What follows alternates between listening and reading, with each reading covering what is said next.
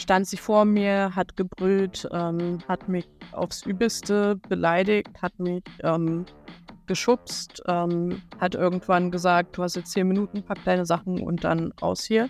Ich war komplett verängstigt. Das hat mich komplett gebrochen. Das, was sie damals gesagt hat, das sind Dinge, die ähm, mich bis heute manchmal noch mal so ein bisschen verfolgen. Ich würde mir wünschen, dass ähm, sie da ein bisschen was einsieht. We'll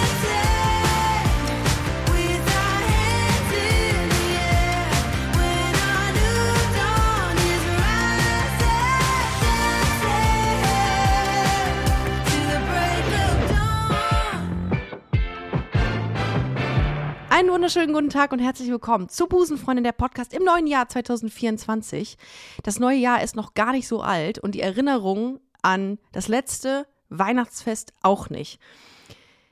Ja, was soll ich sagen? Also, ich habe viele Nachrichten bekommen von euch, ähm, aus denen hervorging, dass Weihnachten gar nicht mal so geil war und das seit Jahren nicht. Von ey, nach Hause fahren ist wie eine Hassliebe, bis hin zu, meine Mutter akzeptiert meine Non-Binarität nicht, äh, meine neue Partnerin ist nicht nur eine Freundin, sondern meine Freundin, aber meine Mutter sagt, sie ist nur eine Freundin zum Weihnachtsfest es gibt sehr viele Varianten, warum Weihnachten für viele Menschen und Familie auch für viele Menschen nicht cool ist. Und ich dachte, ich mache heute dazu eine Folge.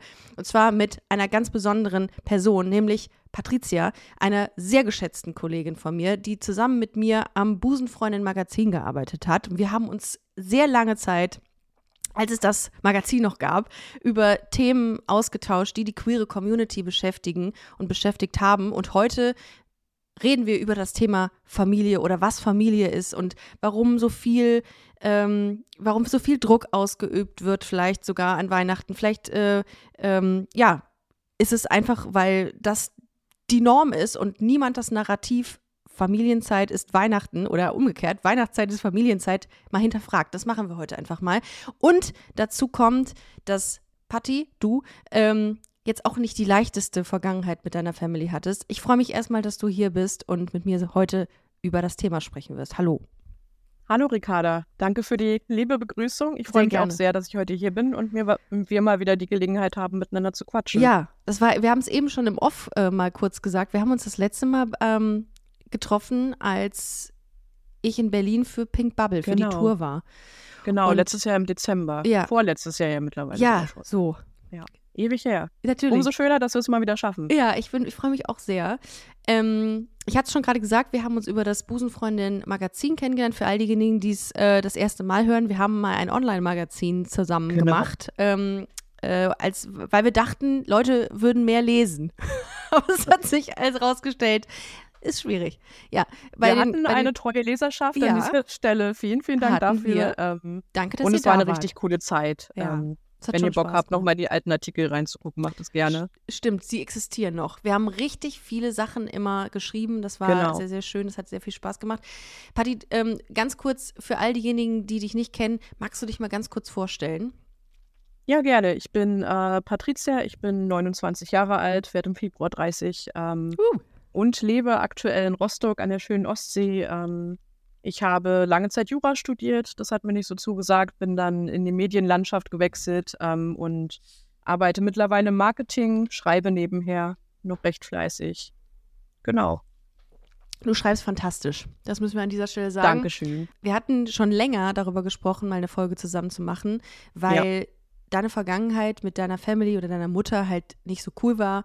Ähm, und du mir gesagt hast, Erikada, wenn ich es jemandem erzähle, und öffentlich darüber spreche, dann mit dir bei Busenfreundin. Das war mega schön und heute ist der Tag.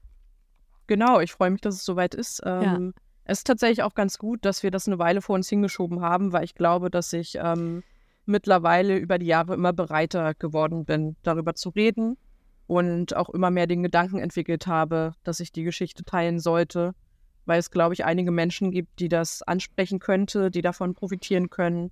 Und ähm, ja, vielleicht auch sehen, dass nicht alles schwarz oder weiß ist. Und ich glaube, wenn ich so zurückdenke in die Vergangenheit, dann hätte ich mir ähm, auch jemanden gewünscht, der so eine Geschichte auf den Tisch bringt. Es ist eben nicht alles immer schön und rosig, ähm, ja, mit der Familie. Deswegen umso wichtiger, dass wir darüber mal sprechen. Ja, und das ist ja immer das, was man auch so im Zuge von irgendwelchen Sachen liest. Wenn man zum genau. Thema Queerness äh, Sachen liest, dann heißt es ja ganz oft, boah, ähm, sei froh, wenn du, oder, oder ihr, ihr, könnt stolz sein oder froh sein, wenn eure Familie hinter euch steht. Und dann denke ich mir manchmal, was ist denn mit denjenigen, die das nicht haben? Oder ja. was ist mit denjenigen, die gar keine gar keinen guten Draht zu ihrer Familie haben. Ne? Ähm, natürlich gibt es Alternativen, da werden wir auch gleich drüber sprechen, ähm, zu Familie. Ja. Und Familie kann man ja auch immer anders definieren. Es müssen ja nicht die blutsverwandten Menschen sein oder die genetisch mit dir verwandten Menschen. Ähm, Familie kann ja so viel sein. Ähm, aber bevor wir anfangen, ähm, zu dir. Du also ich habe es ja schon gesagt, dass das Verhältnis zu deiner Mutter oder zu deinen Eltern ist nicht immer gut gewesen. Ähm, wie war das? Wie bist du aufgewachsen? Das war eigentlich echt schön. Ich bin sehr, sehr ländlich aufgewachsen in einem kleinen Dorf in Sachsen-Anhalt. Ähm, wie man es sich vorstellt, knapp 100 Einwohner, altes Bauernhaus, viele, viele Tiere, Katzen, Hunde. Zum Zeitpunkt hatten wir auch so kleine Mini-Ziegen. Das war echt schön gerade als Kind ähm, viel draußen zu spielen, ähm, viel mit den Freunden draußen zu spielen. Das Mega war geil. eine sehr, sehr schöne Zeit. Ähm, genau. Was man aber auch dazu sagen muss, ist, dass ähm, es schon immer eigentlich nur meine Mutter und mich gab. Wir hatten ansonsten keine wirkliche weitere Familie, zumindest keine, von der ich wusste oder zu der Kontakt bestand. Ähm, mein Vater habe ich zuletzt gesehen, als ich drei oder vier Jahre alt war, sodass auch da ähm, von der Seite aus nichts da war. Ähm, genau, und dann. Weil sich deine Eltern getrennt haben oder aus, genau. oder aus anderen Gründen? Genau, ich habe ähm, viele Jahre später erfahren, dass die Trennung wohl auch von ihr ausging und dass sie ihn an irgendeinem Punkt rausgeschmissen hat und okay. ab diesem Punkt auch den Kontakt zwischen ihm und mir unterbunden hat. Das heißt, du bist die ersten Jahre oder du bist mit deiner Mutter alleine aufgewachsen. So, genau. Also, wann gab es so die ersten Reibereien? An was erinnerst du dich, was so die die ersten schwierigen Punkte waren im, in der Beziehung zwischen dir und deiner Mutter? Ich glaube, man kann das gar nicht so genau auf einen Zeitpunkt runterbrechen, sondern es war eher ein schleichender Prozess. Mhm. Natürlich nimmt man mit dem Heranwachsen die Dinge dann auch unterschiedlich wahr. Aber ich glaube, so ein erster großer Knackpunkt war tatsächlich die Schule.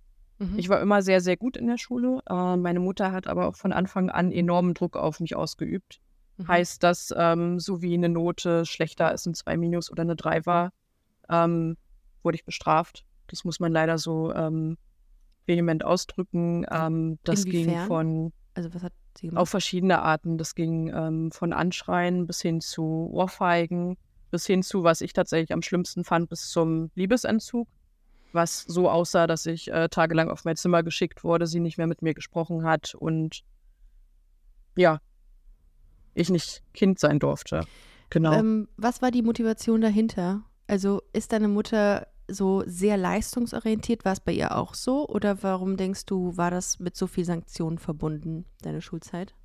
Ich kann mir vorstellen, dass es einerseits daran liegt, dass sie ähm, Kontrolle ausüben wollte, mhm. andererseits aber auch äh, daran, dass ich Dinge schaffen sollte, die sie selbst nicht geschafft mhm. hat. Ähm, meine Mutter hatte selbst ähm, nur in Anführungszeiten äh, das heißt ja nicht, dass es was Schlechtes ist, aber sie hatte nur einen Hauptschulabschluss, glaube mhm. ich, wie auch immer das in der DDR mhm. damals hieß. Mhm. Ähm, und eine Lehre gemacht, die ihr nach der Wende nicht mehr anerkannt wurde, was ähm, ja darauf hinausgelaufen ist, dass sie, ähm, solange ich denken konnte, arbeitslos war, ähm, keinen Job nachgegangen ist und für mich, denke ich, was anderes wollte, beziehungsweise auf mich ihren Ehrgeiz übertragen hat.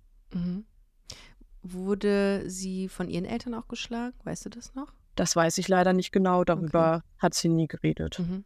Okay. Die Großeltern habe ich auch nie kennengelernt. Ähm, die sind gestorben, als meine Mutter noch sehr, sehr jung war. Mhm. Ich glaube 16 oder 17. Und ab da war sie auch quasi auf sich alleine gestellt, mhm. so wie ich das verstanden habe. Aber viel hat sie darüber leider nie geredet. Es würde mich auch sehr interessieren, ähm, wie das Ganze bei ihr so ablief. Aber Wobei das auch nichts heißen muss. Ne? Also ich kenne auch ja. ähm, Eltern-Kind-Beziehungen, die irgendwie so waren, dass die Eltern geschlagen wurden und dann ja. gesagt haben, ich werde niemals mein Kind so behandeln und umgekehrt ja. auch tatsächlich. Kenne ich auch Geschichten. Also, aber ja, also wie gesagt, ich bin keine oder ja, ich bin keine Psychologin, ich kann das irgendwie nicht so gut äh, nach. Nee, aber ich würde das ganz genauso halten. Also ich ja. glaube, nach diesen Erfahrungen würde ich äh, ganz vieles ähm, komplett anders machen. Keinen Fall schlagen, auf keinen Fall mit Liebesentzug bestrafen, weil das ähm, halt noch Jahre später nach. Du hast gesagt, es war ein schleichender Prozess. Gab es irgendwie mhm. so eine Art, ich sage jetzt mal, mh, hm, Bruch? Also etwas, was sehr, sehr einschneidend zwischen euch beiden war, dass irgendwas ja. passiert ist, weil irgendwann eskaliert es ja dann wahrscheinlich, oder? Ja. Weil du auch nicht mehr mit der Situation klarkamst. Ja, ähm, zu diesem Prozess gehörte auch, dass sie, ähm, ich glaube, ich war acht oder neun, einen neuen Partner kennengelernt mhm. hat, den sie dann tatsächlich auch geheiratet hat. Ähm, dieser Partner war dann seinerseits allerdings gewalttätig ihr gegenüber, ähm, sowohl körperlich als auch psychisch, ähm, sodass wir, als ich ungefähr zwölf Jahre alt war, Haus und Hof quasi aufgeben mussten und ins Frauenhaus gegangen sind, ähm, um dort äh, quasi neu anzufangen und ähm, das Ganze hinter uns zu lassen. Und ich glaube, das war so dieser ganz große Breaking Point, der ihre, ihr psychisches Kartenhaus hat einfallen lassen. Und das war auch der Punkt, an dem ich erwachsen werden musste, beziehungsweise anfangen musste, mich um sie und ihr Wohl zu kümmern.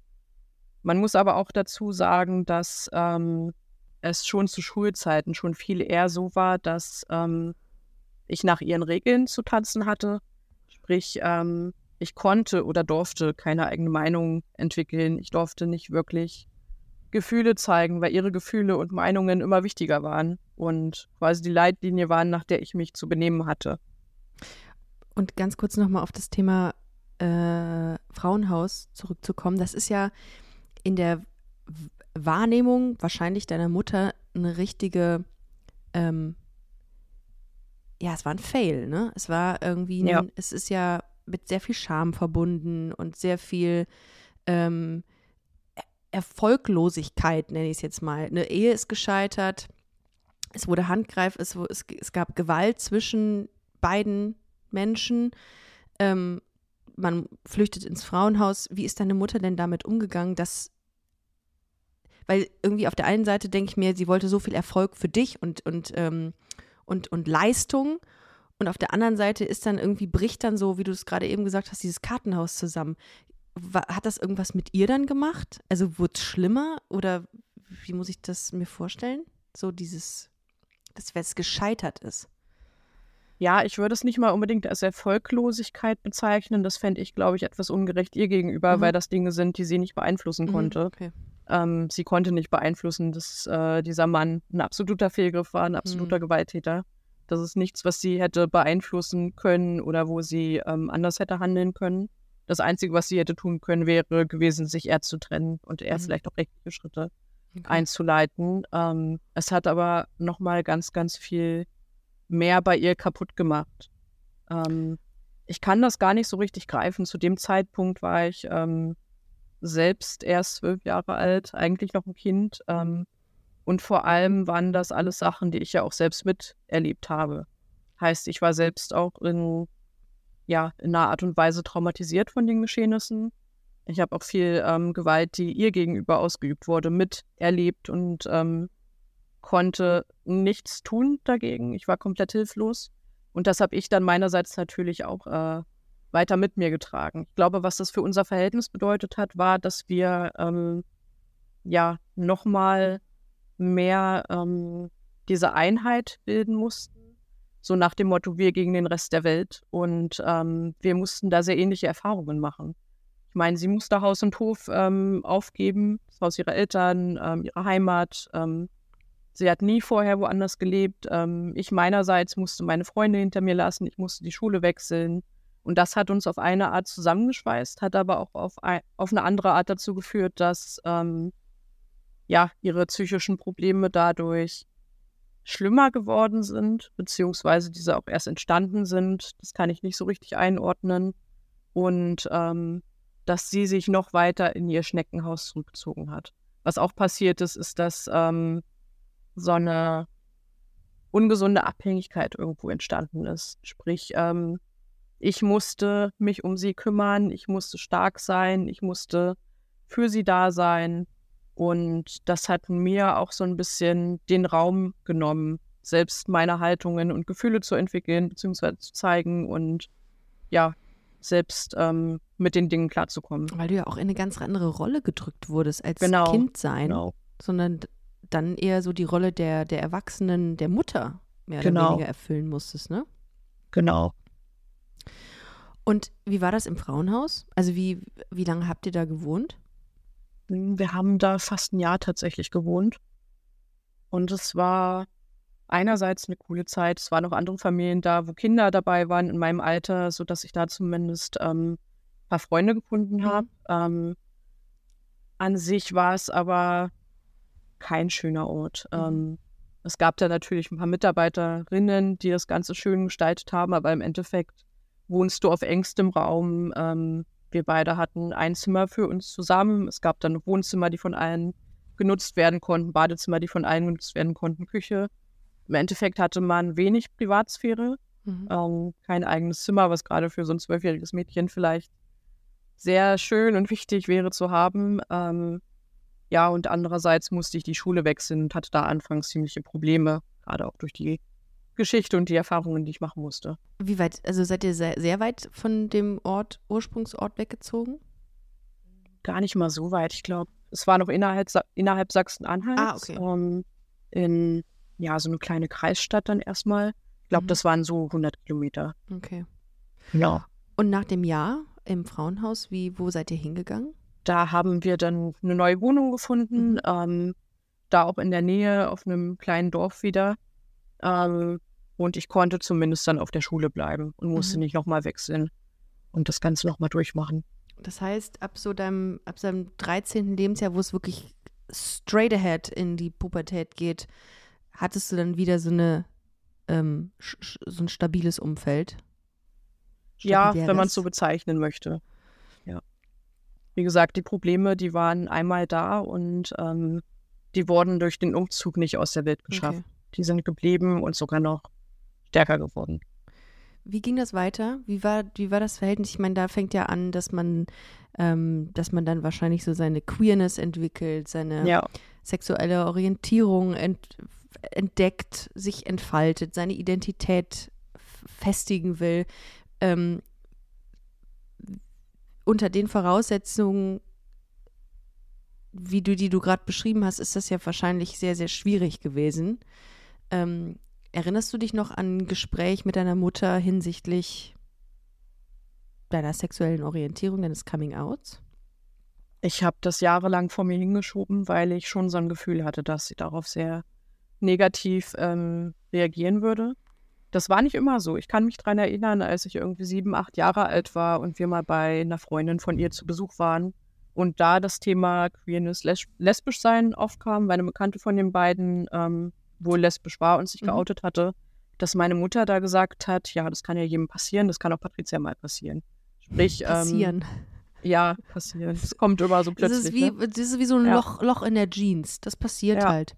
Kannst nichts gegen machen. Ja, ja. Das, das kann jedem passieren. Ja. Okay, aber ja, immerhin. auserwählt oder nicht. Ja. Darum hat man dann tatsächlich in dem Moment, hast du dann festgestellt, okay, da ist nicht so viel Ablehnung, was das Thema genau, angeht. Genau, ähm, mhm. zu dem Zeitpunkt. Ich weiß nicht, was in der Zwischenzeit passiert ist, aber irgendwas hat sich an dieser Haltung verändert. Mhm. Ähm, ich weiß nicht, als ich dann in die Pubertät kam und selbst halt auch immer mal wieder über dieses Thema nachgedacht habe, ähm, ist mir aufgefallen, dass sie zunehmend negativer darüber spricht. Mhm. Kann mich erinnern, ähm, zu der Zeit gab es zum Beispiel bei gute Zeiten, schlechte Zeiten, ähm, das hat sie immer geguckt, ähm, ein lesbisches Paar, ähm, über das sie sehr abfällig geredet hat. Ähm, sie hatte einen schwulen Bekannten, zu dem sie den Kontakt ähm, eingestellt hat.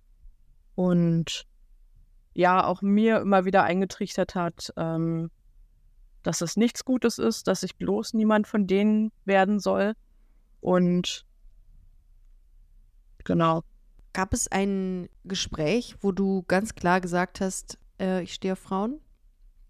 Es Oder gab mit ihr leider nie dieses explizite mhm. Gespräch. Mhm.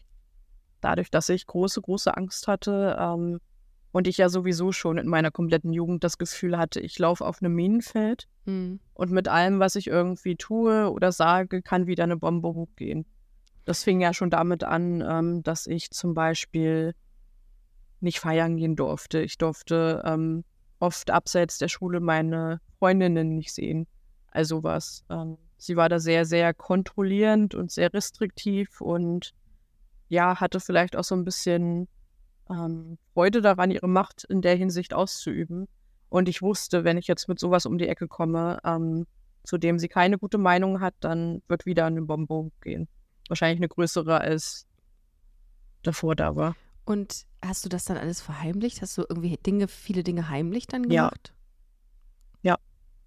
Was zum Beispiel? Zum Beispiel habe ich ihr erzählt, ich bin bei meiner besten Freundin für eine Nacht und in der Zeit waren wir dann in der nächstgrößeren Stadt halt in einer Bar und haben was getrunken oder hatten noch andere Leute zu Besuch. Also was. Also das da, ging auch schon im Schulkontext los, dass ich schlechte Noten verheimlicht habe. Und das wird doch, da wirst, du, wirst du doch so dermaßen gehemmt in deiner Entwicklung. Auf jeden Fall. Und das Fall. muss doch auch einer Mutter, das muss doch auch eine Mutter wissen. Äh, du, du, führst du das zurück auf eine psychische Erkrankung?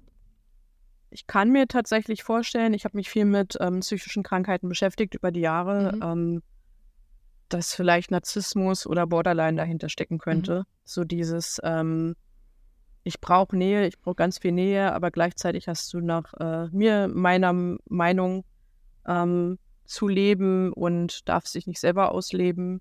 So ein bisschen dieses, ähm, sie ist der Mittelpunkt und alles andere muss sich um sie drehen.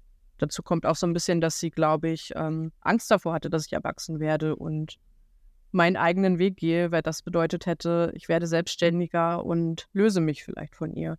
Das hat sie auch ganz stark versucht zu verhindern. Schon durch die banalsten Dinge. Ich durfte zum Beispiel nicht kochen oder den Abwasch machen, weil ich dadurch hätte selbstständiger werden können. Oh, krass. Ja. Aber wenn du sagst, die brauchte diese Nähe, wie hat sie ihre Nähe gezeigt oder wie hat die ihre, wie, wie wollte sie die Nähe zu dir schaffen? Durch einen Bindung? sehr engen gemeinsamen Alltag, würde ich mhm. sagen. Mhm.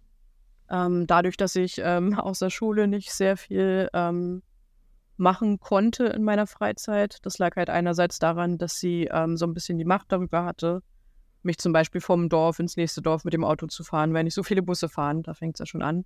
Ähm, auch so ein bisschen der Punkt, dass wir relativ ähm, ja, arm waren. Sie hat Hartz IV bezogen, ähm, praktisch mein ganzes Leben lang. Ähm, auch dadurch waren nochmal Dinge eingeschränkt und ähm, das hat dazu geführt, dass wir einen sehr engen gemeinsamen Alltag hatten. Sprich, mhm. nach der Schule saßen wir dann zusammen auf dem Sofa und haben ihre Serien geguckt. Ähm, Welche? Wir haben am Wochenende GZSZ und sowas. Also okay. Mhm. Klassiker. Ja. Ja. Ähm, am Wochenende ähm, haben wir zusammen ähm, die Einkäufe erledigt, waren dann spazieren. Ähm, okay. Sonntags ähm, wurden dann immer Gesellschaftsspiele zu zweit gespielt. Also Boah. Alter, es hast gab du denn nicht irgendwann mal das Bedürfnis, ja, hast du nicht ja. das Bedürfnis gehabt, dich da so rauszumanövrieren, weil es die ganze so Zeit, die ganze Zeit, aber ich hatte zu viel Angst und okay. habe mich halt selbst ähm, selbst auch irgendwo niedergemacht und hatte einfach ein schlechtes Selbstwertgefühl. Ich hatte nie den Eindruck, dass ich da irgendwas gegen tun könnte. Und weil was hätte ich tun können? Und ich kann mir vorstellen, also Mutmaßung, dass ähm. es ja, du kannst das ja überhaupt nicht einordnen, was das für ein Verhältnis ist zu dem Zeitpunkt, ja. oder? Also klar, du merkst ja. irgendwie, das ist im Vergleich zu meinen Freundinnen ein bisschen anders, irgendwie nicht so frei. Aber auf der anderen Seite kann man das doch in dem Alter überhaupt nicht einordnen, oder? Ja, vieles ist mir tatsächlich auch erst im Rückblick so richtig klar geworden. Ich habe jahrelang ähm, mit einer Therapeutin zusammengearbeitet, mit der ich das Ganze aufgearbeitet habe. Und da sind tatsächlich auch einige Erinnerungen nochmal ausgegraben worden. Dinge, die ich eigentlich ganz normal fand. Ähm, zum Beispiel ist doch klar, dass ich irgendwie das Wochenende mit ihr verbringe, weil was soll ich sonst machen? Ähm, wozu sollte ich was mit Freunden machen? Das ist mir im Nachhinein erst klar geworden, dass das nicht ähm, normal war und vor allem mhm. auch nicht gesund für mhm. meine Entwicklung. Das heißt, dieses gab immer so ein Ranziehen und wieder Abstoßen, ne? Genau. Was genau. ja dann auch mit einem selbst viel macht. Also das hat, genau. das hat ja wahnsinnige Auswirkungen so auf deine Zukunft wahrscheinlich auch gehabt, ne? Genau als du mit der Schule fertig warst, ich meine, irgendwann kommt ja der Zeitpunkt dann, dass du dich irgendwie lösen musst, weil du die, weil die, die Schule, äh, mit welchen, was hast du für einen Notendurchschnitt gehabt? 2,1. Bäh. Ekelhafter Überflieger. Ähm, Jetzt keinen besser gehabt, aber naja. 2,1. Äh, du hast das Abi gemacht und dann äh, war ja klar, du musst ja irgendwo hingehen. Du kannst ja nicht noch zu Hause die nächsten 50 Jahre wohnen. Wie kam denn dieser Abnabelungsprozess dann äh, zustande? Der kam leider erstmal gar nicht. Ähm, auch da hat sie einen Weg gefunden, ähm, das Ganze auf sich zu beziehen. Ähm, der Weg war ähm, dann, dass sie der Meinung war, sie wollte ja schon immer mal an der Ostsee leben, deswegen ziehen wir jetzt da beide hin und ich kann ja dann da zur Uni gehen. Heißt. Ähm, sie ist dir nachgezogen fürs Studium, mehr oder weniger. Ja, tatsächlich. Wir sind tatsächlich in meiner Studienstadt nochmal zusammengezogen und ähm, ich durfte selbst da nicht äh, selbstständig sein. Ich weiß, das klingt jetzt ähm, komplett bescheuert von mir selber. Warum ähm, habe ich denn nichts gesagt? Warum habe ich denn nicht versucht, mich da rauszukämpfen? Aber zu dem Zeitpunkt ähm, wusste ich es nicht besser. Und ich hatte dieses ganz krasse Schuldgefühl von wegen, ich muss mich ja erstmal um sie kümmern. Ich muss ihr hier zumindest beim Start irgendwie helfen. Und ich kann sie nicht allein lassen, weil ich weiß nicht, wie sie dann reagiert und was dann aus ihr wird. Und ich kann das, ich kann das, also ich kann es nicht nachvollziehen, ja. weil ich das sowas nicht erlebt habe, aber ich kann das auf Basis der Tatsachen, die du erzählt hast, darauf kann ich es nachvollziehen, dahingehend. Ja. Weil du, du hast ja dein Leben lang gelernt, dass du dich kümmern musst. Ja. Oder dass du verantwortlich bist. Natürlich gehst du nicht einfach weg. Das ist ja, das ist ja total ja. internalisiert, dann, was deine Mutter auch da ja, für, auf jeden Fall. Für, für Abhängigkeiten mit erwirkt hat. Ja, zumal sie mir dann halt immer so ein paar Häppchen zugeworfen hat, im Sinne von, ja, wir machen das jetzt ein halbes Jahr lang und dann können wir mal gucken, dass mhm. du das eigenes suchst. Und dann dachte mhm. ich mir halt, ja gut, wenn sie dafür dann halt nicht in die Luft geht und es ihr dadurch besser geht, mhm. dann mache ich das halt. Ich muss mich halt kümmern. Ähm, Im Nachhinein ähm, ärgere ich mich tatsächlich über mich selbst, dass ich das so lange habe mit mir machen lassen, weil es war nicht gesund. Hast du denn mit der Therapeutin schon in dem Moment geredet, als ihr noch zusammen gewohnt habt, deine Mutter und du? Nee, erst ein paar Jahre später. Genau. Und dann gab es irgendwann einen Bruch. Ja. Irgendwann gab es den Moment, dass du gegangen bist. Wie war das? Es gab sogar zwei Brüche, muss man dazu sagen. Genau. Ähm, hm, so ein paar Monate, nachdem wir äh, dahin gezogen sind mhm. in die neue Stadt, ähm, habe ich eine Frau kennengelernt. Ähm, das sind auch so die ersten Schritte gewesen, die ich irgendwie ähm, gegangen bin. Ähm, sprich, ich war schon Jahre vorher ähm, mir selbst darüber klar, dass ich auf Frauen stehe. Ähm, durch dieses sehr restriktive Aufwachsen hatte ich aber keine Gelegenheit, ähm, dem irgendwie nachzugehen oder mhm. Frauen kennenzulernen. Mhm. Also klar, ich habe mal mit äh, einer geschrieben, meine beste Freundin ist auch lesbisch. Ähm, wir konnten uns da zumindest austauschen. Mhm. Ähm, aber ähm, ganz kurz, bevor dazu, du weiter erzählst, ja bitte, ähm, wie das Unterdrücken war das ein aktives Unterdrücken deiner Sexualität, weil du es nicht ausleben konntest, oder hast du einfach keinen Kopf gehabt, überhaupt drüber nachzudenken? Also, äh, außer jetzt ähm, dich mit deiner besten Freundin dazu zu unterhalten?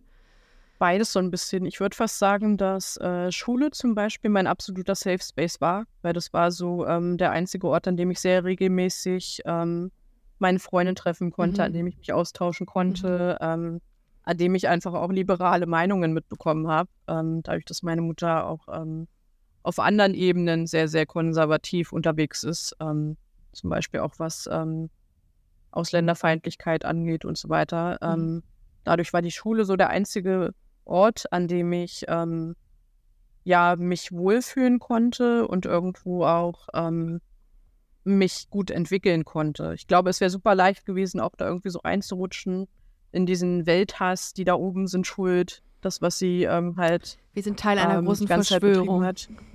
Ja, auch mhm. das. Und die da oben, ja, ja, die sind ja der Grund für ihr Leid. Das ist eine ähm, Scheibe. Genau. Das ist ja. dann das Endstation, die Erde ist eine Und Vögel Scheibe. sind eigentlich Roboter, die uns überwachen. Wir kriegen ja, alle Chips in, der, in, in, in, in die Blutbahn gespritzt. Ähm, ja. ja, genau. War, okay. Also das heißt, genau.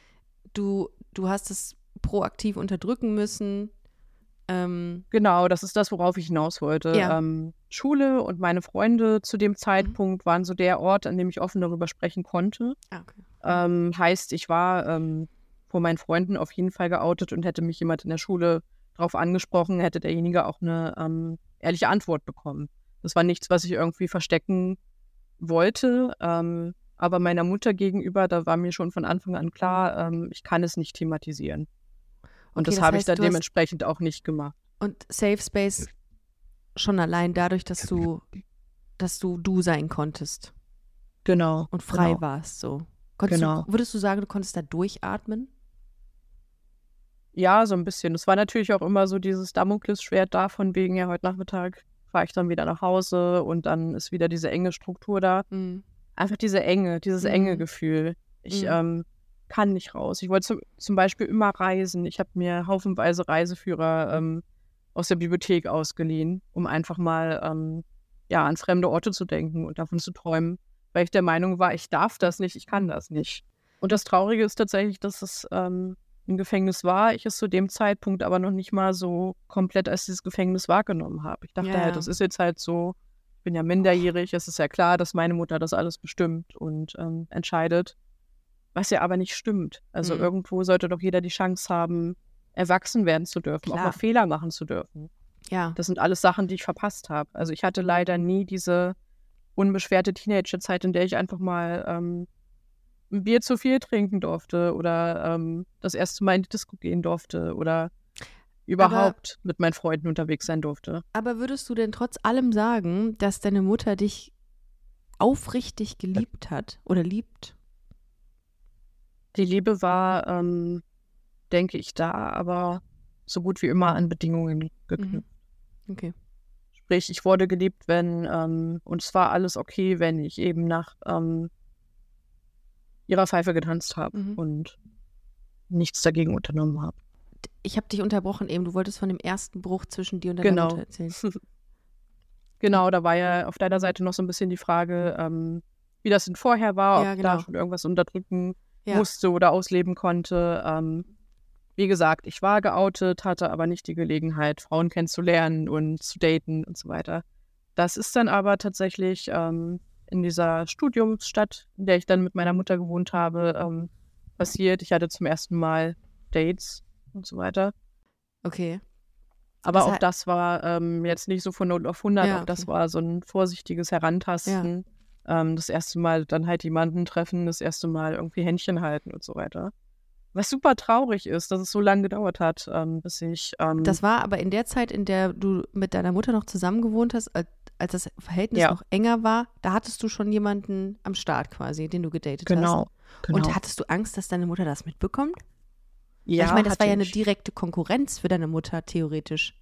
Diese Ja, Person. die Angst war da, deswegen habe ich auch nicht mit ihr darüber geredet. Okay. Ähm, man kann sich vielleicht vorstellen, wenn man jetzt so die Geschichte ähm, hört, dass meine Mutter ein bisschen kontrollsüchtig war. Ja, war sie. Ähm, ich hatte keine Privatsphäre, sprich, äh, meine Zimmertür musste 24-7 offen stehen. Sie ähm, ist jederzeit in mein Zimmer gegangen ähm, und hat in meine Sachen geguckt, ähm, sodass ich selbst da nicht diesen Safe Space zu Hause hatte. Ähm, ja, und dann ist es halt so gekommen, dass sie in meinen Sachen gewühlt hat und ähm, ja, sowas wie ein Tagebuch gefunden hat. Ich habe Oh, zu dem Zeitpunkt sehr geschrieben, äh, sehr viel geschrieben, um mich ähm, abzulenken und um mit meinen Gedanken klarzukommen. Und da habe ich dann natürlich auch über diese Frau geschrieben. Das war so der erste ähm, ja, Knackpunkt, ähm, der aufgekommen ist. Sie hat es halt rausgefunden, ist komplett ausgerastet ähm, und hat monatelang nicht mit mir geredet. Wieder dieser ganz, ganz, ganz krasse Liebesentzug. Und ihr habt trotzdem noch zusammen gewohnt. Das heißt, es war, du bist jeden Tag mit einem ganz komischen, schlimmen Gefühl nach Hause gekommen. Ja. Hm. Genau. Mit der Frau ähm, ist es dann tatsächlich auch nicht weitergegangen. Ähm, das war dann auch in Ordnung. Ähm, ich habe dann aber im nächsten Jahr äh, meine erste richtige Freundin kennengelernt.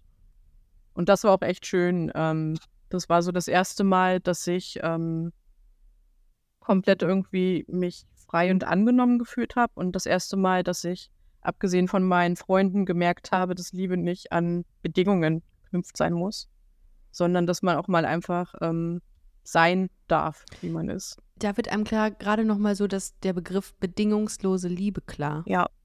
Ja, genau. Boah, krass, ja. Ich Genau. meine, das ist eigentlich klar, was es ist, eine bedingungslose Liebe, aber gerade visualisiert sich das so bei mir, Genau. dass Ja.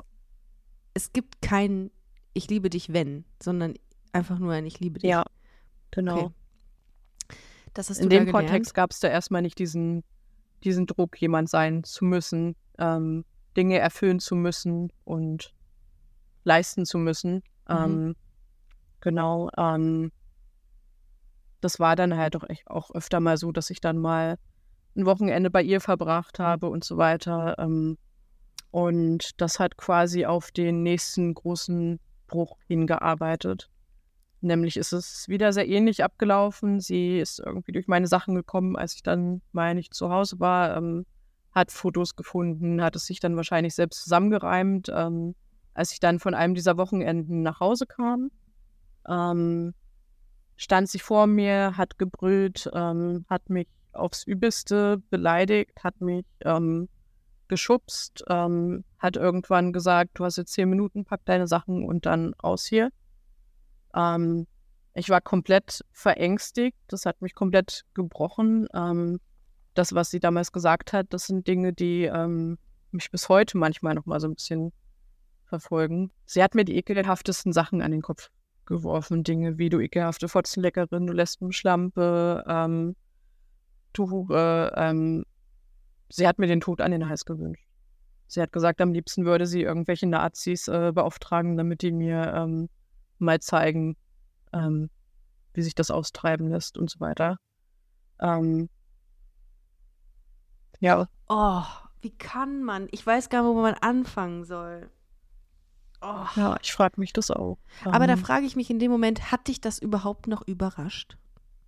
Dass das von deiner Mutter kommt? Ich habe es mir immer schlimm vorgestellt. Ähm, ich habe mir immer vorgestellt, dass ihre Reaktion ähm, schlimm werden würde.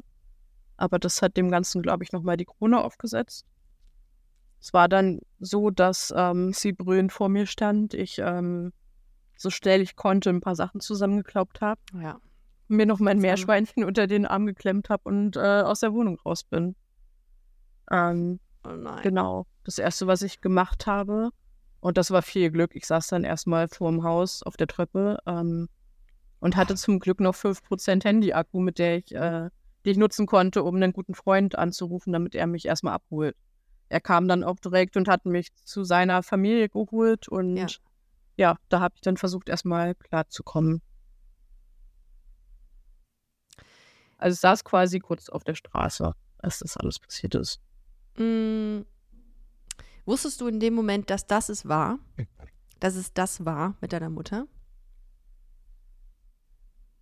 Weil teilweise, ich glaube, da ist immer so ein Teil in einem, der sich denkt, ja, vielleicht lässt sich das irgendwie mhm. kitten mm. und vielleicht kann man doch darüber reden, aber meiner Mutter, meine Mutter ist ein Mensch, mit dem man nicht reden kann. Also die keine anderen Meinungen oder Diskurse zulässt. Mhm.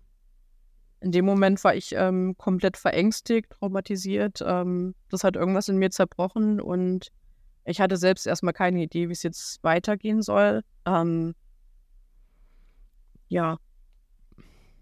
Und dann ähm, war ich halt bei der Familie meines guten Freundes, die sich ganz lieb gekümmert hat. Da war ich dann bestimmt eine Woche. Dann bin ich erstmal ähm, einem Monat oder so bei meiner Freundin eingezogen. Wie alt warst du da? Ähm, ich war da 21. Mhm. Das hat ja leider eine ganze Weile gedauert, bis mhm. das dann ähm, so gekommen ist. Ähm, und da muss man auch sagen, dass es unsere Beziehung auch so ein bisschen vergiftet hat. Ähm, wir waren zu dem Zeitpunkt noch nicht so lange zusammen. Ähm, und dann war es so dieses 0 auf 100. Und meine Mutter hat uns da so ein bisschen diese rosarote Brille genommen und diese Zauber des Anfangs. Und mhm. ähm, es war nur dieses Drama, ja, wie machen wir das jetzt mit meinen Sachen, die noch da sind? Wie finde ich jetzt eine eigene Wohnung? Ähm, wie organisiere ich das? Und das hat auch diese Beziehung dann sehr, sehr belastet, sodass es auch da wieder zu ähm, unnötigem Stress kam, mhm. der mich dann nochmal mehr belastet hat und runtergezogen hat. Und hattest du danach nochmal irgendwann Kontakt zu ihr? Zu meiner Mutter? Mhm. Ähm, ja, zwangsläufig, ähm, ein paar Wochen später, um meine restlichen Sachen zu holen. Ähm, dazwischen hat sie mir endlose, wütende ähm, Nachrichten geschrieben, von wegen, ähm, dass ich ja an einem schuld bin und dass ich doch ähm, einsehen soll, dass ich diese Fehler gemacht habe und dass das alles nicht geht. Und ich habe versucht, auf sie einzureden, von wegen, können wir nicht versuchen, irgendwie eine Therapie für dich zu finden, können wir nicht darüber reden und dann Boah, hat sie mir halt stark. vorgeworfen, ich bin krank und ähm, brauche diese Therapie. Boah, und ähm, dass du das so klar gesehen hast, dass sie Hilfe braucht, also, auch, also professionelle Hilfe braucht. Ich meine, andere hätten das, glaube ich, in dem Moment, glaube ich, gar nicht so, so klar sehen können. Also krass. Also, weil ich war so verzweifelt und es ist ja immer noch meine Mutter gewesen, ja. für die ich jahrelang ähm, versucht habe, da zu sein. Und ähm, dieser Helferkomplex, der ist bis heute da, mhm. dass ich erstmal halt ähm, auf das Wohl der anderen gucke, bevor mhm. ich bei mir selbst anfange. Das zieht sich leider bis heute durch. Äh, das heißt, du hast dann deine Sachen wiederbekommen? Ja, wir haben dann noch ein paar Sachen halt ausgeräumt. Ich habe mhm. dann ähm, ein WG-Zimmer gefunden in meiner Unistadt. Ähm, ist sie weggezogen aus Rostock? Äh, das war nicht in Rostock, das war so. damals in. Ich habe in Greifswald studiert. Ah ja, stimmt. Das ist äh, da auch in der Region. Äh, mit ihr zusammen gewohnt habe ich in Stralsund. Das ist so mhm. 20 Minuten von Greifswald. Okay. Also nichts anderes, als wenn man in Berlin von A nach B fahren ja. würde. Ähm, genau. Ich habe dann ähm, meine erste WG gefunden in Greifswald und konnte zum ersten Mal so richtig durchatmen. Ich hatte so das erste Mal meinen eigenen Safe Space. Ich konnte das erste Mal selbst entscheiden, wann ich, ähm, warum was mache, wann ich mit Freunden ausgehe. Ähm, ich konnte zum ersten Mal alles selbst entscheiden. Ich konnte zum ersten Mal Dinge lernen. Ich habe zum ersten Mal ähm, selber richtig gekocht, weil ich selbst das nicht durfte früher. Ähm, und ja, konnte zum ersten Mal anfangen zu leben ähm, gewissermaßen. Ähm, sie hat auch später noch versucht, mich zu kontaktieren und ähm, meinte irgendwann sogar sowas von wegen, ja, das sollte ja auch nur ein Schock für dich sein, damit du es endlich mal einsiehst und dann wiederkommst. Ähm, das habe ich dann abgeblockt, bin ich drauf eingegangen. Genau. Du hast dann wahrscheinlich total viel aufgeholt. Definitiv. Ich habe sehr, sehr, sehr viel gefeiert. Ähm, habe zum ersten Mal Cocktails mit meinem Mitbewohner getrunken und mich ähm, zum ersten Mal abgeschossen. Ähm, ja. Wir haben gemeinsam sehr viel nachgeholt. Ähm, ja. Ich war viel feiern, ich bin ähm, viel alleine gereist. Ähm, ich hatte schon immer diesen Drang, die Welt zu sehen und konnte das zum ersten Mal richtig umsetzen. War praktisch nur unterwegs ähm, und habe ja viele erste Male gehabt. Das erste Mal alleine wohnen, das erste so. Mal kochen, das erste Mal ja. die Nacht durchfeiern, das ja. erste Mal alleine reisen, das erste Mal ähm, Steuern machen, auch sowas. Mhm. Ganz, ganz viele erste Male. Also ich bin quasi mit 21 nochmal in so eine ähm, zweite Pubertät reingeschlittert, mhm. wenn man mhm. das so sagen will, um diese ganzen Sachen nachzuholen und um endlich mal zu leben. Weil vorher war das ähm, auch nicht immer alles schlecht. Ich möchte gar nicht sagen, dass es das alles schwarz-weiß war. Wir hatten sicherlich auch schöne Momente, aber es war doch ähm, sehr kontrolliert und eben dieses Gefängnis, dieser sehr enge Kosmos, aus dem mhm. ich das erste Mal raus konnte. Mhm. Das also, hat allerdings auch bedeutet, dass ähm, diese Schuldgefühle nach wie vor da waren und ich auch an denen arbeiten musste und an all den Traumata, die da irgendwie passiert sind. Doch das habe ich gemacht. Ich habe äh, mir eine Therapeutin gesucht, mit der ich das äh, jahrelang aufgearbeitet habe. Auch sie ähm, hat mich manchmal so angeguckt wie du gerade voller Unverständnis meiner Mutter gegenüber und ähm, wie lautete ja. die Diagnose von dir dann? Hast, äh, also hast du eine offizielle Diagnose erhalten von ihr? Ja, tatsächlich Depressionen mhm. ähm, und eine soziale Phobie. Mhm. Heißt, ähm, in meinen Zwanzigern ähm, war ich anfangs extrem schüchtern und hatte extrem Probleme, auf Menschen zuzugehen und mhm. mich Menschen zu öffnen. Ich war immer sehr, sehr, sehr kontrolliert mit allem, mhm. weil ich glaube, ähm, eine Sache, die in dieser Zeit entstanden ist, war, dass ich extrem sensibel für ähm, Stimmungen oder Gefühle anderer Leute geworden bin. Sprich, ähm, so wie mich jemand irgendwie eine Spur zu lange angeguckt hat, habe ich mir sofort Gedanken gemacht von wegen, was habe ich denn jetzt falsch gemacht, was kann ich jetzt tun, damit es dem anderen besser geht. Also was, ähm, ich hatte damals Probleme mit fremden Menschen zu sprechen und ähm, ich selbst zu sein. Hatte ein mhm. ganz schlechtes Selbstwertgefühl. Ähm, das ist aber über die Jahre tatsächlich sehr viel besser geworden. Und ich glaube, dass ich da wahrscheinlich auch, ne? Ja, auch, ja. auch. Und auch durch die Erfahrungen, die ich sammeln mhm. konnte. Ich konnte ja zum ersten Mal die Erfahrung sammeln, dass nicht jeder Mensch äh, Erwartungen an mich hat und dass mich nicht jeder Mensch bestrafen will ähm, für Dinge, die ich falsch mache. Ähm, ja, und wenn ich jetzt so zurückdenke, ich glaube, ähm, würdest du jetzt mit meinem 20-jährigen Ich, ähm, diesem traumatisierten kleinen Mädchen sprechen, dann, dann würdest du einen riesengroßen Unterschied sehen. Ich und finde, das macht mich einerseits auch komplett froh. Also das sind Sachen, die, glaube ich, immer so ein bisschen da sein werden und auch immer so ein bisschen in meinem Kopf bleiben werden. Dieses Menschen beurteilen mich, ähm, ich muss Dinge richtig machen, aber es sind Mhm. Sachen, mit denen ich mittlerweile ganz gut umgehen kann. Boah, ich finde, das ist so krass beeindruckend, wie du darüber redest, wie, wie selbstreflektiert und wie viel du da irgendwie, welche Entwicklung du gemacht hast, weil das ist Psychoterror gewesen, Mhm. die deine, das, was deine Mutter da mit dir gemacht hat. Ja. Was wünschst du dir für deine Mutter, wenn du dir was wünschen könntest? Dass sie die Kraft oder den Ansporn findet, sich auch ein bisschen weiterzuentwickeln. Ähm, dass sie vielleicht selber sieht, dass nicht immer die anderen schuld sind, sondern dass auch sie ganz viel ähm, für sich tun kann und an ihrer Situation ändern kann. Ähm, ein Thema zum Beispiel ist, dass sie, glaube ich, immer die Gelegenheit gehabt hätte, sich beruflich weiterzuentwickeln und zu verwirklichen, anstatt ähm, ja in ihrem Schicksal zu verharren und ähm, die ganze Welt zu verfluchen. Ähm, ich würde ihr wünschen, dass sie da so ein bisschen Reflexion findet und dass sie ja vielleicht auch irgendwann ein bisschen glücklicher sein kann.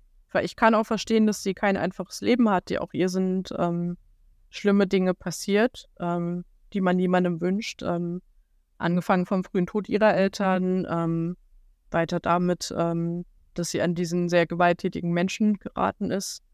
Ähm, andererseits würde ich ihr aber auch sagen, dass ich in der Situation das Kind war und das auch nicht verdient hatte. Ich war nicht schuld daran, sondern ich habe mir auch nur gewünscht, geliebt zu werden und ähm, ernst genommen zu werden. Es gab leider nie so diese Augenhöhe. Ähm, ich würde mir wünschen, dass ähm, sie da ein bisschen was einsieht. Ich weiß nicht, ob es nochmal dazu kommt, dass wir beide uns hinsetzen und darüber reden. Ähm, wenn sie immer noch so drauf ist wie damals, ähm, denke ich, dass ihr da diese Einsichtsfähigkeit nach wie vor fehlen würde und dass es mir eher schaden würde, als mir helfen würde. Aber ähm, ja, vielleicht gibt es irgendwann nochmal einen Weg. Ja. Das sind aber auch ganz gemischte Gefühle tatsächlich, die ich Ja. dagegen ihr gegenüber noch habe. ja, das Ähm, ist, das ist auch nachvollziehbar. Da ist halt einmal diese, gesagt. diese, diese Trauer Ja. irgendwo, ähm, weil ich ja quasi auch um meine Kindheit betrogen wurde und ich auch um dieses familiäre Umfeld Und Wut auch? betrogen wurde. Da ist auch ganz viel Wut. Ähm, auch meine psychische Gesundheit hat gelitten, offensichtlich. Ähm, ja, ich war kaputt, ähm, als das mit dem Rauswurf passiert ist und habe eine Weile gebraucht, um das zu verarbeiten und zu heilen. Mhm. Ähm, es sind aber nach wie vor auch Schuldgefühle da. Im Sinne von, hätte ich vielleicht auch mehr machen können, hätte ich vielleicht ähm, ihr weiterhelfen können, hätte ich mich um einen Therapieplatz kümmern können und vielleicht ist es auch irgendwann zu spät. Vielleicht werde ich es irgendwann bereuen, ähm, nicht nochmal mit ihr gesprochen zu haben. Das ist tatsächlich was, was mir mit meinem Vater passiert ist. Ähm, ich habe letztes Jahr erfahren, dass er verstorben ist. Ähm, ich habe jahrelang vor mir hergeschoben, ähm, dass ich ihn ja vielleicht doch nochmal irgendwann kontaktieren werde, um zu sprechen und um zu Mhm. gucken, was das für ein Mensch ist. Ähm, dazu ist es dann leider nicht mehr gekommen und ich habe so ein bisschen Angst, dass ich dieselben Schuldgefühle meiner Mutter gegenüber irgendwann haben werde, wenn der Punkt da ist. Mhm. Genau. Ja, aber ich glaube, so wie du es eben gesagt hast, ne, wenn du, ich glaube, da ist auch ganz stark das Gefühl irgendwie nötig, was man hat. Also im Sinne Ja. von, ja, schadet es mir eher oder Ja, oder ich meine, klar, man hat irgendwie mit Sicherheit so dieses Bedürfnis, das zu klären und auch irgendwie, wahrscheinlich fantasiert man auch, boah, es könnte so toll sein. ja, Aber manchmal ist das, glaube ich, einfach nicht so. Und dann kann man nur Ja. seinen Frieden schließen, indem man sagt, kein Ja. Kontakt. Könnte man ich. muss dann auch irgendwann mit diesem Konflikt, glaube ich, äh, leben lernen. Ähm, Das ist hart. den Frieden musste ich auch in dieser Situation mit meinem Vater machen. Ich Mhm. hatte, ähm, nachdem ich von dem Tod erfahren habe, nochmal die Gelegenheit, mit seiner Cousine zu sprechen. Mhm. Also offensichtlich gab es da doch Familie, Mhm. Die meine Mutter mir vorenthalten hat. Und Ach, ähm, ihr gegenüber habe ich mich geoutet. Und sie hat gesagt, ja, das wäre für ihn gar kein Problem gewesen. Oh. Und er hätte sich gewünscht, den Kontakt zu haben, aber deine Mutter hat es äh, verhindert. Das hat mir einerseits halt ähm, super viel Schuldgefühle gemacht und ich war sehr, sehr traurig darüber. Andererseits war es aber auch schön zu hören, mhm. dass es da trotzdem jemanden gab, der in meiner Kindheit an mich gedacht hat. Und ähm, da fantasiert man natürlich auch, wie wäre es denn gewesen, wenn mhm. ich bei ihm gewesen wäre und nicht bei meiner Mutter mhm. und wäre es besser gewesen und so weiter. Führt natürlich auch dazu, dass ich mir dieselben Fragen bei meiner Mutter stelle. Was wäre, wenn wir jetzt nochmal in Kontakt treten würden? Würde sich irgendwas ändern? Werde ich es irgendwann bereuen, es nicht zu tun? Aber im Endeffekt ähm, kann man immer nur einen Weg gehen und was am anderen Ende des Weges ist, kann man nicht voraussehen. Und Denkst du denn, das würde dich krass zurückwerfen, wenn du jetzt sagen würdest, ich rufe ich ruf die jetzt mal an? Weil du hast ja jetzt, ich sage jetzt mal, eine andere Stabilität als vor sechs Jahren. Ja. Ähm, und kannst das vielleicht für dich dann besser Das ist abhaken? eine gute Frage. Das ist eine gute Frage. Ich glaube, es könnte mich noch mal sehr verletzen wenn es eben nicht so läuft, wie ich es mir wünsche. Also ich, äh, wenn ich mich jetzt so in deine Lage versetzen würde, mich würde das extrem interessieren, wie ich auf sie reagieren würde, nach all dem Wissen, was du dir angeeignet hast, nach all den Erfahrungen, die du gemacht hast, nach all der Aufarbeitung. Und auf der anderen Seite kann ich mir vorstellen, ist es wahnsinnig enttäuschend, wenn du siehst, dass sie sich kein Stück verändert hat. Ja, und das kann ich mir leider sehr gut vorstellen, dass mhm. sie darin verharrt ist und sich eben nicht weiterentwickelt hat. Und ähm, ja, das ist, das ist auch eine Sache, äh, und ich will das überhaupt nicht vergleichen jetzt mit den Nachrichten, die ich bekommen habe von den Leuten, äh, weil ich habe ja im Vorfeld unserer Folge, habe ich ja okay. aufgerufen, äh, wie fühlt ihr euch, wenn ihr nach Hause fahrt, weil es natürlich auch viele gibt, die sagen, ey, funktioniert nicht mehr, ich habe ein schlechtes Gefühl. Da sind auch ganz viele, die sagen, dass genau diese, diese Grundeinstellung, dieses Verbohrte nach wie vor existent ja. ist in deren Familien. Das heißt, es haben mir ein paar Leute geschrieben, ich habe mir das auch notiert. Es gibt Leute, die fahren nach Hause, sind, ähm, haben sich als non-binär geoutet und die Mutter spricht diese Person die ganze Zeit mit einem ja. falschen Pronomen an. Und das sind ja auch so, so, so, so Formen von Provokation. Ja. Es gibt eine Mikroaggressionen. Person. Ja. Es, ja. Gibt, es gibt Leute, die mir geschrieben haben, dass ähm, die, die, die Freundin, die sie mitbringen, bitte doch offiziell nur eine Freundin und nicht die Freundin ist. Ähm, dann habe ich, warte mal, ich habe das hier, ich habe mir die Sachen notiert, weil es dann doch echt viel war. Ähm, es gibt eine Person, der gesagt wurde, dass sie doch endlich mal die richtige Lebensweise wählen sollte. Ähm, und damit will ich sagen, dass, dass diese grundlegenden, diese, diese Aggression, sich da, dahingehend ja äußern, äh, dass man sich nicht ändern möchte. Oder dass, also wenn du offen bist und dein Kind liebst und sagst, ey, äh, ich will einen guten Kontakt haben, dann muss irgendwann der Prozess einsetzen, ich muss mich aber ändern dafür. Nicht nur mein, also die Beziehung zwischen meinem Kind und mir wird nur dann besser, wenn ich offener werde für Dinge. Siehst du das genauso bei deiner Mutter? Definitiv. Also es ähm, es ist nie die Verantwortung nur einer Person, ähm, die Beziehung besser zu machen oder die Beziehung aufrechtzuerhalten. Das ist immer was Gegenseitiges. Ja. Sprich, ähm, genauso wie ich für mich meinen Weg finden musste, ähm, genauso wie ich ähm, Dinge für mich selbst erleben musste, mich selbst weiterentwickeln musste. Auch ich habe nicht immer alles richtig gemacht. Ich habe die Sachen aber reflektiert und ähm, bin daran gewachsen. Genauso muss das auch mein Gegenüber überkennen können. Und ich glaube, ich bin da über die Jahre auch sehr viel konsequenter geworden. Und wenn ich einfach sehe, dass bei meinem Gegenüber diese Entwicklung nicht stattfindet, dann ist es manchmal auch besser, ähm, sich zu lösen, so schmerzhaft das ist. Aber ja. ich glaube, im Endeffekt ähm, geht es einem besser damit. Also was ist denn die Alternative? Entweder man setzt sich dem immer wieder aus und irgendwann werden aus diesen Mikroaggressionen ähm, Nadelstiche, irgendwann werden daraus große Messerstiche und immer größere Wunden. Und im Endeffekt tut es einem nicht mehr gut. Äh, die Alternative ist dann einmal dieses Ende mit Schrecken zu haben, dafür aber in der Zukunft ähm, ja mehr in Frieden leben zu können und selber weiterzukommen. Und ähm, wenn das Gegenüber wirklich daran interessiert ist, diese Beziehung aufrechtzuerhalten, dann wird sie, glaube ich, durch dieses Extrem mehr einsehen als ähm, durch dieses Verharren. Ne? Ich du möchte aber damit ähm, niemandem sagen, der ähm, seine Eltern liebt und ähm, der auch ganz viel Gutes in dem Verhältnis irgendwo sieht, ähm, dass das immer der einzige Weg sein muss. Was ich denn? glaube, es kann auch ein guter Weg sein, ähm, ja, einmal konsequent alles auf den Tisch zu packen, sei es jetzt verbal, sei es jetzt mit einem Brief und ähm, ein gewisses Ultimatum zu setzen. Weil im Endeffekt ähm, geht es immer um dich selbst und nicht um die anderen. Also das soll jetzt nicht heißen, dass jeder sich selbst der Nächste ist. Das soll heißen, dass ähm, Aber doch, du jeder für sich selbst so ein bisschen klarkommen ja. und aufräumen muss, weil erst dann kann man anderen so begegnen. Natürlich ist das jetzt ein sehr, sehr hartes Beispiel, was wir mit deiner Geschichte hier platziert haben äh, im, im Kontext Familie. Aber ähm, das zeigt ja auch nur, dass, dass das, also dass es eben super wichtig ist, zusammen an einer Beziehung zu arbeiten als Familie. Denkst du, dass sie heute offener wäre, mit dir zusammen eine Therapie zu machen? Würdest du das so einschätzen?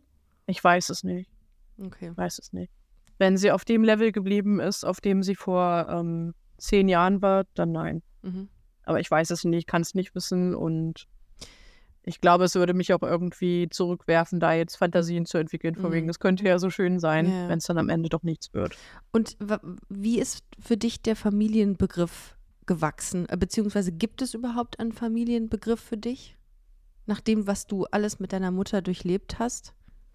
Es gibt für mich einen Familienbegriff und zwar ist Familie ähm, der Verbund der Leute, die ich mir selbst ähm, in mein Leben geholt habe. Ich habe einen ganz, ganz tollen, engen Freundeskreis und das ist meine Familie. Ich kann vor meinen, ähm, meinen engen Freunden ich selbst sein. Ich muss nichts verschweigen. Wir können über alles reden. Wir sind füreinander da. Ähm, keiner hat das Gefühl, irgendwas leisten zu müssen, um gleichwertig zu sein und um auf Augenhöhe zu sein. Da ist einfach nur ganz viel Liebe und Verständnis füreinander und das ist meine Familie. Ja, ich glaube, das ist auch nochmal ganz Nichts wichtig anderes. zu sagen, für all diejenigen, die das jetzt hören und die einen scheiß Weihnachten hatten oder ja. auch in den letzten Jahren ähm, keine gute Zeit mit der eigenen Familie, mit der blutsverwandten Familie. Ähm, es ist auch okay, diese Leute nicht zu mögen. Ja. Oder es ist auch okay, wenn man sich nicht gut fühlt, weil es gibt Möglichkeiten, sich rauszuziehen. Ja, ähm, es ist auch voll in Ordnung, wenn man nur einen Teil der Familie oder ähm, so ja. liebt. Dann muss man halt vielleicht äh, drei Tage im Jahr mit äh, der rechten Tante Erna an einer Tafel sitzen, aber im Endeffekt hat man ja auch da die Chance, sich irgendwo abzugrenzen und mit den Menschen zu sprechen, die einem gut tun. Vielleicht mit den Geschwistern, vielleicht mit der Mutter und ja. Ähm, ja. man muss sich dann ja nicht unbedingt zu Tante Erna setzen, um es nee. zu ertragen. Ich Voll. weiß aber auch, dass das vielleicht auch äh, nicht für alle die Lösung ist. Ähm, bei manchen Menschen sind das vielleicht auch die Eltern, wie bei mir, die ähm, so handeln. Ähm, ich würde immer sagen, macht, was euch gut tut und macht euch zumindest die restlichen Tage im Jahr schön. Und das mit äh, der Familie, die ihr euch selbst ausgesucht habt und die euch gut tut. Also es gibt eine Person, die mir gesagt hat, dass ähm, sie der heteroste Mensch ist, den es auf dieser Welt gibt, wenn derjenige nach Hause fährt. Und äh, das würde so unfassbar viel psychische Energie kosten, so zu tun, als ob und das sieben Tage am Stück. Und da habe ich mir so gesagt, okay, was, was rätst du dem denn? Äh, weil das, das, ist ja, das ist ja eine wahnsinnige Tortur. Und da habe ich auch gesagt, also auch hier, äh, mein Tipp wäre, ich weiß nicht, was deiner gleich ist, Patti, aber ich würde sagen, versucht es erstmal mit einem Gespräch, dass ihr mhm. wirklich, ihr habt im Grunde gar nicht so viel zu verlieren, weil was soll passieren? Wenn da eure Eltern nach dem Gespräch oder die, die Verwandten, je nachdem, die euch wichtig sind, sagen, wir mhm. verstoßen euch oder dich aufgrund der Tatsache, dass du homosexuell oder transident bist, weiß ich nicht. Ja. Dann habt ihr eigentlich nichts verloren, weil diese Menschen euch dann wirklich nicht lieben. Also, weißt du, was ich meine? Ja, ich, ja. Das ist so schwierig, weil man weiß ja auch nicht, wie die Verhältnisse sind. Aber klar. Ich denke mir so, wenn ihr aufgrund der Tatsache, dass jemand homosexuell ist, jemanden verstößt aus der Familie, dann geht. Da, Leute, Will man dann, diese Menschen dann wirklich in seinem Leben haben? Voll. man dieses dann müsst, ihr, dann müsst ihr gehen. Das ist so, ja. klingt, das klingt wahnsinnig hart jetzt gerade. Man verliert einen großen Teil seiner Menschen, die, die ja. lange da waren. Aber ich habe es eben schon gesagt, ihr müsst und du auch, man muss gegebenenfalls die Familie oder die blutsverwandten Menschen nicht lieben, wenn sie so sind zu Ja. einem. Ja. Das, äh, also wie gesagt, ich lehne mich da auch wahnsinnig äh, weit aus dem Fenster gerade, dass ich das sage, aber ich bin einfach Ja. wütend. Ich bin auch viel zu emotional für diese, für diese Aussage, gerade nach dem, was ich von deiner, äh, von deiner Mutter gehört Ja. habe oder auch in den letzten Tagen. Das ist einfach so heavy. Weil es Ich verstehe es auch einfach nicht, wie Menschen so sein können und so miteinander umgehen können. Weil im Endeffekt möchte doch Kind. jeder Mensch geliebt werden. Im Endeffekt möchte jedes Kind, dass die Eltern stolz sind. Und jedes Kind würde alles dafür geben, dass die Eltern es lieben und Ja. stolz sind. Ja. Ähm, aber wenn, wenn Liebesentzug die Antwort ist, wenn diese Liebe an Bedingungen geknüpft ist, dann Ja. ist das im Endeffekt auch keine Liebe. Nee. Und dann muss jeder für sich selbst entscheiden, möchte ich diese Menschen jetzt in meinem Leben haben. Ich vollkommen glaube, richtig. dass das nicht die Lösung für jeder, jeden ist, ähm, da diesen Schlussstrich zu ziehen. Ja. Ich kann es auch total verstehen, wenn man dafür Jahre oder sogar Ja. Jahrzehnte braucht, um sich diesem Schritt anzunähern. Aber ich glaube, irgendwann wird dieser Punkt kommen, an dem ähm, ja, man sich vielleicht nicht entscheiden muss, vielleicht muss man sich nicht aktiv entscheiden, aber an dem man einfach merkt, diese Distanz ist jetzt eh schon so groß, da macht es auch nichts, wenn ich jetzt äh, die restlichen Tage im Jahr auch nicht mehr mit der Person Ja. rede. Oder vielleicht kommt der Punkt, an dem man weiß, okay, ich versuche es mit professioneller Hilfe. Weil das ist zum Ja. Beispiel auch eine Sache, ähm, du hast es ja eben auch gesagt, deine Therapeutin hat dir ja auch sehr, sehr, sehr viel Klarheit in dein Leben Ja. gebracht und dir geholfen. Und wenn ihr sagt, ey, das, ich meine, das ist, natürlich ist das ein absolutes, äh, es ist ein Leidensdruck, wenn, wenn es Menschen auf der Welt gibt, definitiv. die mit dir verwandt sind, die dich ablehnen für das, was man, was man ist. So, Menschen, die dich hassen. Das Menschen, ist so ein großes hassen. Wort, aber es gibt Menschen, die dich hassen. Ja. Und Ja, und das Warum muss man auch einfach so klar aussprechen. Es gibt, Ja. es gibt Familien oder Väter oder Mütter oder Tanten und Onkel, die dich hassen dafür, dass du bist, Ja. wer du bist und was absolut nicht geht und nicht verständlich ist. Aber es ist so. Und ich finde, und das regt mich auch so auf, dass es uns immer, das habe ich am Anfang in der Anmoderation gesagt, es wird einem immer suggeriert, dass Weihnachtszeit die, dass die Zeit der Familie ist, man sitzt da am Tisch. Ja, natürlich ist das so. Natürlich ist es in oft, ist es oft so und das ist auch schön und das freut mich auch für alle, die so Glück haben mit, mit der Ja. Familie. Aber es gibt auch Menschen, denen es nicht so geht, wo es einfach schwierig ist. Und das sieht man manchmal nicht. Und das macht mich wütend, dass, ähm, ja, dass selbst diese Menschen sich nicht trauen, das so zu artikulieren. Und erst als dieses Thema aufkam bei Busenfreundin, kamen Ja. Leute auf mich zu und haben mir das erzählt. Und ich war wirklich erschüttert, mit welchen das waren so viele, ne? Ja, Das ist krass. lange Texte, sehr ausführliche, sehr reflektierte Texte. Und denke ich immer so, wenn du, wenn dieser Mensch, der mir das gerade schreibt, so reflektiert darüber sprechen kann, wo ist das fucking Problem des, des Gegenübers? Also warum geht das nicht in deren Kopf, dass es einfach völlig egal ist, wen du liebst oder wie du Ja. dich fühlst? Und wenn dann so auch so Sachen, auch so mit Verschwörungstheorien oder mit Ja. äh, was ja, ist das denn mit dem, mit dem Non-Binär oder so? Bist du, Hm. bist du Mann oder Frau? Das, Das ist doch nur ein Trend heutzutage. Trend. Die machen das doch, um Aufmerksamkeit zu kriegen. ja, Hm. Und da denke ich Man mir, wird oder gerne von Familie gehasst, deswegen macht man Ja, das. natürlich. Ja, Man tut sich Einfach das so. gerne Das ist eine an. Entscheidung. Ich liebe ja, ja. das. Ich komme nach Hause, um erstmal diskriminiert zu werden. Oder, Richtig oder auch gut. das, dieses mal ein bisschen ganze, Action im Leben. fühle ich mich wieder. ja. Und es ist einfach, es ist viel zu, es ist, es ist traurig, wirklich.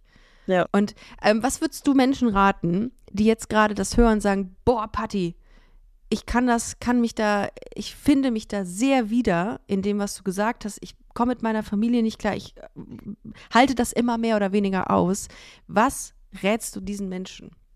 Das ist super schwierig, äh, schwierig zu beantworten, weil natürlich jeder Mensch seine eigene Geschichte hat und jede Familie irgendwo die eigene Dynamik. Im Endeffekt, so hart es klingt, ähm, macht, was euch gut tut. Und wenn es eben nicht gut tut, ähm, regelmäßig mit diesem Teil der Familie zu sprechen, wenn es eben nicht gut tut, über die Weihnachtstage dahin zu fahren, dann fühlt euch nicht verpflichtet. Niemand ist dazu gezwungen, das zu tun. Ähm, wenn es hart auf hart kommt, findet man auch immer irgendeine Ausrede, ähm, warum es denn dieses Jahr nicht geht ohne sofort diesen Familienfrieden zu äh, gefährden, wenn das erstmal noch zu schwer ist, dieser Schritt, Ja. da ganz klar zu werden, ähm, macht, was euch gut tut. Es ist auch nicht schlimm, wenn ihr irgendwie Freunde fragt, ob ihr bei denen feiern könnt. Es ist nicht schlimm, wenn ihr alleine feiert. Auch da kann man sich das sehr, sehr schön machen. Ähm, macht, was euch gut tut. Und Und alleine ist Ich nicht immer glaube- einsam. wie bitte? Allein, alleine heißt nicht einsam. Genau, auch das kann man sich schön So, machen. schön, ich will das jetzt nicht alles äh, blumig schönreden. Auch da wird es dann ähm, negative Momente geben. Auch da wird man sich irgendwann denken, warum habe ich das jetzt nicht und warum muss ich jetzt hier alleine sein? Ähm, und vielleicht ist es jetzt auch eine privilegierte Perso äh, äh, Position von mir, wenn ich sage, ähm, ihr könnt immer auf eure Freunde zurückgreifen, weil es gibt leider auch Menschen, die eben auch diesen freundschaftlichen ja, Rückhalt nicht haben. Sagen. Leider auch, das ist äh, eine privilegierte Situation, aus der man da redet. Aber ähm, im Endeffekt gibt es immer bessere Menschen als die, die euch wehtun. Und niemand sollte ähm, sich dem aussetzen, wenn es zu vermeiden ist. Ja, und vielleicht auch nochmal ein Wort an Eltern, die das gerade hören. Ja. Seid offen. Seid ja. einfach bitte, bitte offen. Seid ja. nicht verbohrt. Glaubt nicht die ganze Zeit an das, äh, was ihr schon die letzten 35 Jahre irgendwie gehört habt. Informiert euch, lest was, redet mit eurem Kind oder redet mit irgendwem vertraut euch irgendwem an, wenn ihr das Bedürfnis habt, ihr habt ein Problem mit Homosexualität oder Transidentität oder whatever, ja. mit Non-Binarität, ist es völlig Wurst. Aber bitte redet darüber und informiert euch, macht euch schlau. Ich glaube, das ist wirklich eine Sache, die extrem wichtig ist, nämlich genau, ja. informiert euch. Das, das unterschreibe ich so. Das unterschreibe ich so. Ähm, ich habe letztens erst eine ganz interessante Zahl äh, gelesen. Mhm weiß es nicht, ob es eine offizielle Studie war. Ich möchte jetzt keine Fake News verbreiten. Hat sie selbst, selbst erhoben. Ja, ja, ja. ja. Traue nur äh, Statistiken, die ich gefälscht habe. ähm, nee, ich habe es tatsächlich, glaube ich, auf TikTok gesehen. Deswegen ja, super. keine Gewähr das sind immer gut, das sind die, das sind die äh, ja. verlässlichsten Statistiken. Ja, ja, ja. Ich hau's jetzt einmal mal raus, dass äh, irgendwie nur 30 Prozent der Menschheit ja. äh, sich mal selber reflektiert haben. Sprich, dass da wenn oh. dem zu glauben ist, oh. über 70 Prozent der Menschen rumlaufen, die das noch nie getan ja, haben. aber darum gibt es auch mein großer Tipp ja. an euch Eltern, die da irgendwelche Ressentiments heben. Ja. Hinterfragt euch, wie würdet ihr in dieser Situation reagieren, wenn ihr ähm, euch outen müsstet, wenn ihr ähm, gegenüber euren Eltern großes Geheimnis hättet, beziehungsweise ja. runtergeredet wird, wie würdet ihr euch fühlen? Ja. Ähm, ich glaube, die Welt wäre ein sehr viel besserer und schönerer Ort, wenn Leute sich hinterfragen, ja. ähm, sich reflektieren und mentalisieren. Mentalisieren und über ihr Verhalten nachdenken. Weil im Endeffekt äh, möchte niemand verletzt werden, im Endeffekt möchte jeder akzeptiert werden ja. und das ist nicht schwer, das ist ja. keine große Denkleistung, Nein. die man Nein. da anbringen muss, um Nein. zu verstehen, dass die Welt sich weiterentwickelt, dass die Menschen sich weiterentwickeln und dass ähm, jeder das Zeug dazu hat.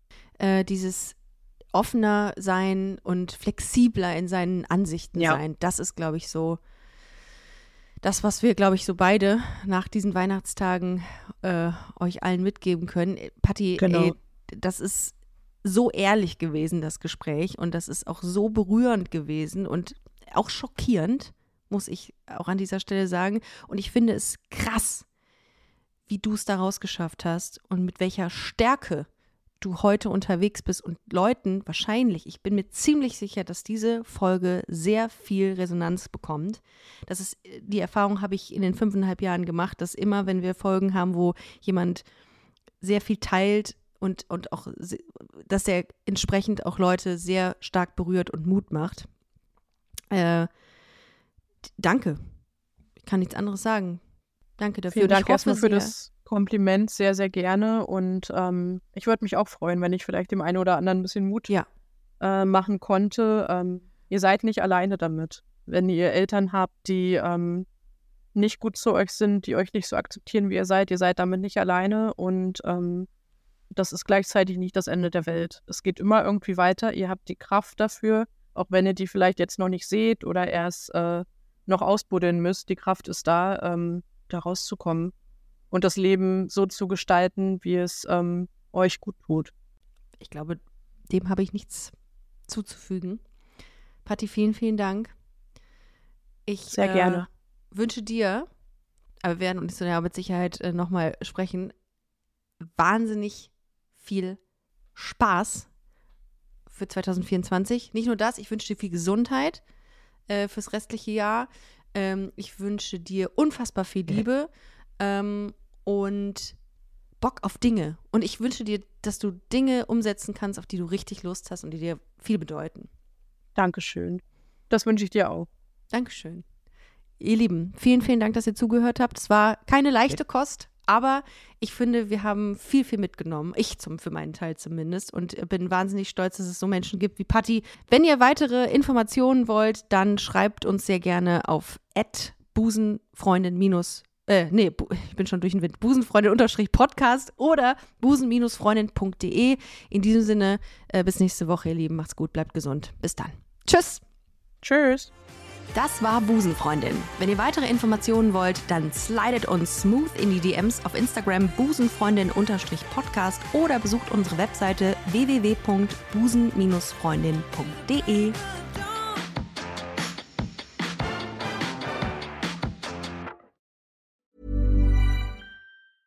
Hey, it's Paige DeSorbo from Giggly Squad. High quality fashion without the price tag. Say hello to Quince.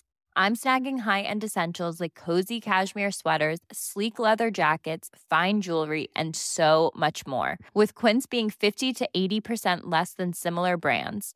And they partner with factories that prioritize safe, ethical, and responsible manufacturing. I love that. Luxury quality within reach. Go to quince.com slash style to get free shipping and 365-day returns on your next order. quince.com slash style.